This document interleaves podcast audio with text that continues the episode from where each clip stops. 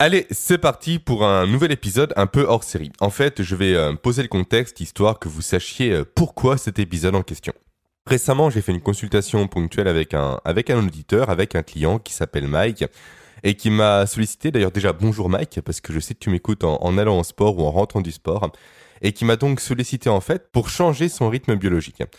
Je m'explique. En fait, Mike, de base, c'est une personne qui a un profil loup. Alors, qu'est-ce qu'un loup, si jamais vous ne le savez pas? C'est un profil dit chronobiologique qui fait que Mike, en fait, a tendance naturellement, au niveau de son organisme, à se lever tard et à se coucher tard. Ce qui lui posait problème en termes de vie sociale le soir, parce que Mike, étant entrepreneur, devait travailler le soir pour compenser ses réveils tardifs le matin, ce qui mettait potentiellement un trait du coup par rapport à sa vie sociale. Et du coup, Mike est venu vers moi pour me demander simplement s'il était possible ou non, au niveau physiologique, au niveau du cerveau, au niveau des hormones en jeu, par rapport à l'éveil et par rapport au sommeil, à savoir la mélatonine et euh, le cortisol, donc s'il était possible de rééquilibrer ces hormones-là pour avancer son heure de réveil et pour avancer également son heure de coucher. Eh bien je lui dis que oui, oui c'est parfaitement possible Mike. Et on a travaillé ensemble dans ce sens-là. Et du coup, je profite un peu de l'échange que j'ai eu avec Mike pour vous partager tout simplement les conseils que j'ai pu lui donner afin que vous puissiez vous également vous rendre compte du pouvoir que l'on peut avoir sur son corps quand on connaît les bons leviers à activer. Et typiquement, c'est ce que je propose moi consultation ponctuelle ou en accompagnement beaucoup plus long, ce que j'appelle des mentorats. Sachant que mon offre maintenant est accessible dès à présent, si ça vous intéresse, vous pouvez me contacter par email pour en parler ensemble. Alors, comment concrètement ça fonctionne? Comment est-ce qu'on peut avancer son horaire de lever et avancer également son horaire de coucher pour être plus en lien, on va dire, avec les normes de la société ou les normes que l'on veut s'imposer soi-même. C'est simple. Et après, on verra également l'inverse, comment repousser potentiellement son heure de réveil et de coucher. Généralement, c'est moins recherché, on va dire.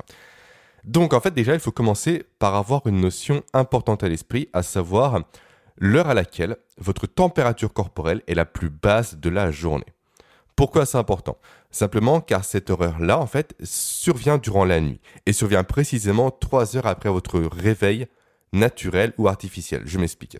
Si jamais naturellement en vacances vous vous levez à 9h, ou si jamais vous mettez un réveil toute la semaine pour vous réveiller à 9h, c'est ce point-là qu'il faudra prendre comme base. C'est ce réveil en fait, c'est le passage de l'état allongé, de l'état de sommeil, à l'état actif, à l'état réellement, on va dire, où le corps se met en mouvement. Et donc à partir de là, vous avez 3 heures avant cet horaire-là, donc si on reprend 9 h ça nous fait une fourchette entre 6 h et 9 h durant laquelle vous allez pouvoir jouer vous pour justement avancer votre rythme biologique. Comment ça fonctionne? C'est simple.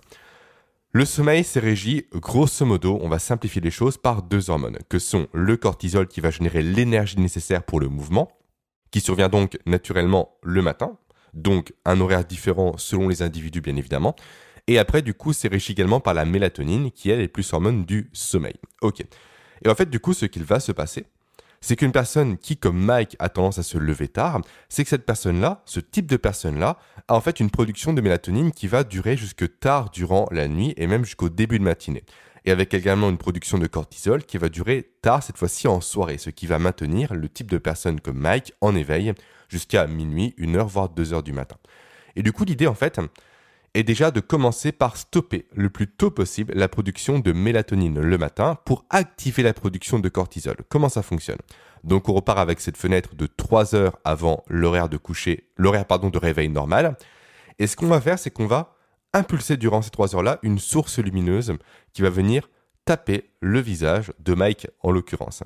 Donc là, deux possibilités. Soit une source de lumière, on va dire naturelle, donc on a un réveil durant les 3 heures qui précèdent notre réveil normal pour s'exposer au soleil, ce qui va avoir pour effet en fait de venir stimuler les récepteurs à mélanopsine que vous avez dans l'œil, ce qui va induire au niveau du cerveau le signal comme quoi c'est la journée, comme quoi le jour est là, comme quoi la lumière est présente et comme quoi il faut stopper la production de mélatonine pour activer la production de cortisol.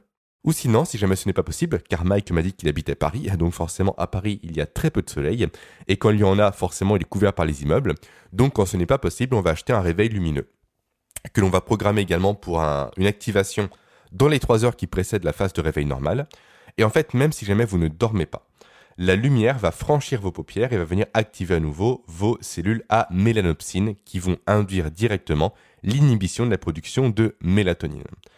Et donc déjà, rien que grâce à ça, vous allez pouvoir, vous, dès les premiers jours, et assez facilement du coup, inhiber la production de mélatonine en matinée pour activer la production de cortisol, ce qui va avancer votre réveil. Donc ça, c'est la première chose à faire et je conseille de la faire en moyenne, on va dire dans les deux heures qui précèdent la phase de réveil normale. Deux heures, deux heures et demie, même parfois selon les individus, selon les cas spécifiques. Mais ça, on le voit en coaching et en mentoring. Ensuite, que faire d'autre? La chose intéressante à faire directement dans la foulée, c'est de se réveiller, on va dire, une heure à minima après sa euh, comment dire, avant pardon, sa phase de réveil normale. Donc si on reprend 9 heures, ça fait un réveil au moins à 8 heures. Et là, ce qu'on va faire, c'est qu'on va faire du sport à haute intensité.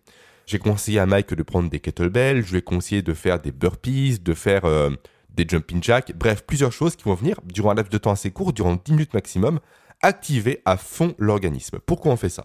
Simplement parce que l'activité physique déjà va générer des hormones assez intéressantes, notamment je pense à la noradrénaline et à l'adrénaline parce que ça crée un stress et également du cortisol d'ailleurs, celui en passant, ce qui va favoriser l'éveil. Mais surtout, l'effet recherché par rapport à tout ça, c'est une augmentation de la température corporelle. En fait, ce qu'il va se passer après une séance de sport, vous l'avez déjà vécu, j'en suis sûr à 100%, c'est en fait que le corps va chauffer en quelque sorte. Il va créer ce qu'on appelle un mécanisme de thermogénèse. Il va réchauffer sa température corporelle. Et ça, c'est super intéressant. Rappelez-vous, au début, j'ai parlé de cette fenêtre de 3 heures, durant laquelle, en fait, euh, le corps est au plus bas en termes de température corporelle. Et le corps, quand il est bas en température corporelle, c'est un mécanisme, c'est un état, c'est une, euh, comment dire, une, une disposition, peu importe le mot, qui place le corps dans un état d'endormissement, simplement. En fait, pour s'endormir, il faut que le corps baisse de 1 degré au niveau de sa température. Et forcément, plus le corps est bas en température, plus l'endormissement sera profond. Et donc, en venant stimuler la thermogénèse, avant l'heure normale de réveil, on va venir induire une élévation de la température corporelle avant l'élévation naturelle.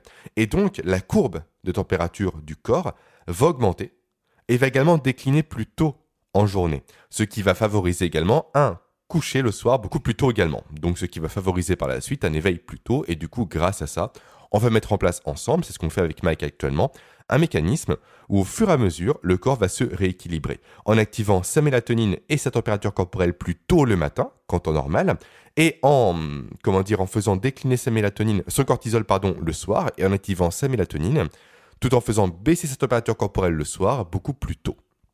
La phrase est un peu partie dans tous les sens, vous m'en excuserez, j'improvise vraiment à 100% cet épisode en fonction de l'échange que j'ai eu avec Mike pas plus tard qu'hier.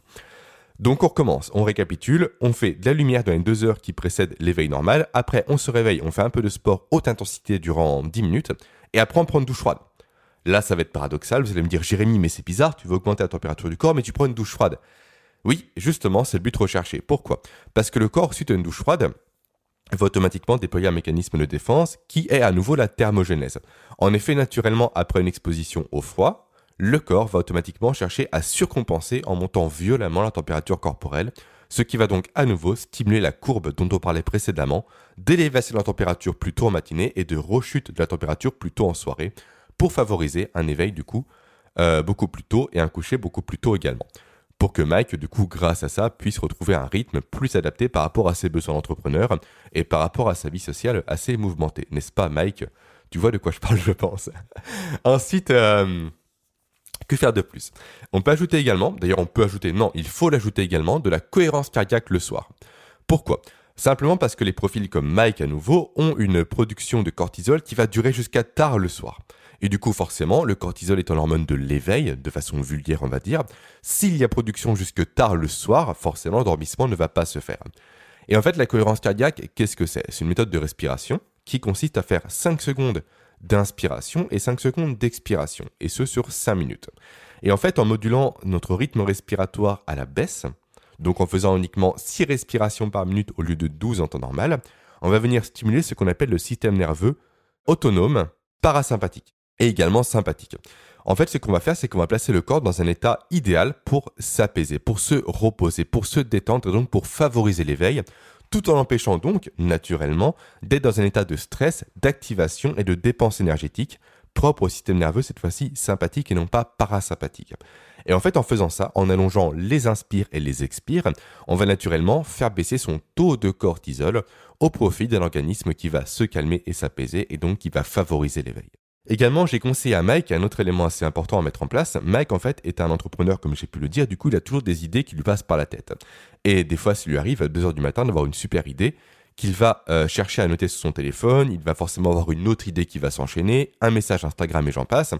Et forcément, il passe à cause de ça du temps sur le téléphone le soir, donc il va être exposé aux lumières bleues, ce qui va inhiber sa production de mélatonine. Du coup, ce que je vais conseiller de faire déjà, c'est de commencer par arrêter de lire des livres de non-fiction le soir.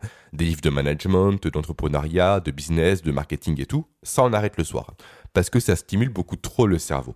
Et ça le place dans un mode action, dans un mode réflexif, dans un mode réellement de, chercher à comprendre des choses, ce qui n'est pas bon pour l'endormissement et pour les cogitations nocturnes.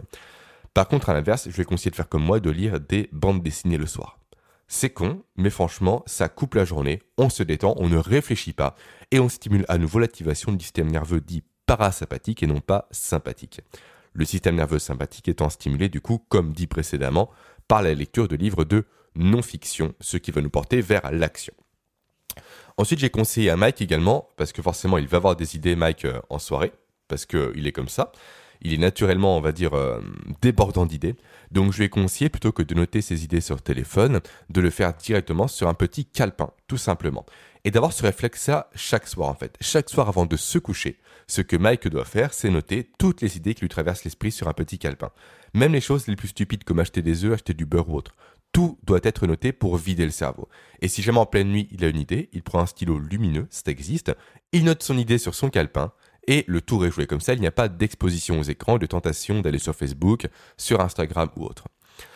Et euh, également, chose dont, je n'ai pas parlé, par rapport à la cohérence cardiaque, Mike, je lui ai conseillé d'en faire une session deux heures avant son endormissement et une session juste avant de dormir pour réellement placer le corps dans les meilleures dispositions pour être calme et apaisé. Ok. Donc voilà ce que j'ai conseillé, euh, le, protocole que j'ai recommandé à Mike pour les prochains jours.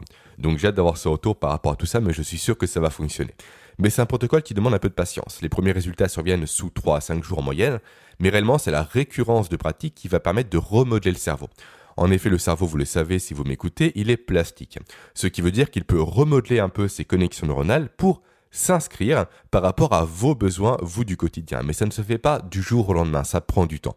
Donc c'est uniquement en fait la récurrence des actions que j'ai décrites, donc à savoir l'exposition à la lumière, au sport intensif et au froid, donc les trois heures qui précèdent le réveil normal, et ensuite l'apaisement via la cohérence cardiaque le soir, qui va permettre à Mike, au fur et à mesure des jours, de la semaine, du mois, des années et j'en passe, de rééquilibrer tranquillement sa biologie. Donc les premiers résultats vont venir rapidement, mais si on veut inscrire ça dans le long terme, factuellement, ça va prendre du temps et c'est normal, on ne fait pas des changements comme ça en claquant des doigts.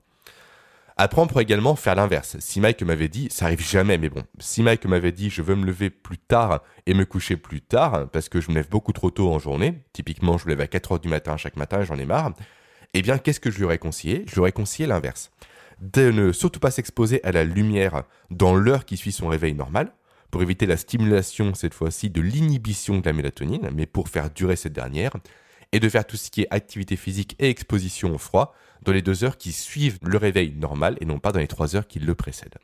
Donc voilà, épisode très rapide, juste pour vous dire ce que l'on peut faire ensemble si jamais vous souhaitez vous travailler avec moi en accompagnement individualisé. C'est une petite chose que l'on peut faire ensemble par rapport au panel de choses que l'on peut entreprendre, que ce soit par rapport à la nutrition, par rapport au sommeil, par rapport à la biologie, par rapport à la physiologie, par rapport à la posture, bref, tous ces éléments-là en fait qui vont vous permettre vous de placer votre corps dans les meilleures dispositions pour performer au quotidien, et ce grâce à la science et grâce aux neurosciences, et non pas grâce à des techniques de gourou du développement personnel qui consistent à croire très fort qu'on est le meilleur du monde et comme ça on devient le meilleur du monde. Non, ça, ça ne fonctionne pas. Certes, ça place le cerveau dans des bonnes dispositions pour être efficace, notamment grâce à la réduction de l'erreur somatique, une notion très importante, mais ce n'est pas ça qui permet de faire réellement la différence au quotidien.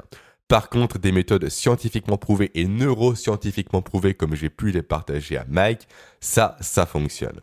Allez voilà, je vous laisse, épisode un peu hors série, et je vous dis à la semaine prochaine pour parler ensemble du biais dont je devais vous parler aujourd'hui, à savoir l'effet Dunning-Kruger, avec le fameux cambrioleur dont j'ai commencé à vous teaser l'histoire, qui s'est amusé à s'asperger le visage de jus de citron pour paraître invisible aux caméras de sécurité des banques qu'il braquait. Franchement, vous allez voir, c'est tordant comme histoire. Allez, je vous dis à la semaine prochaine, ciao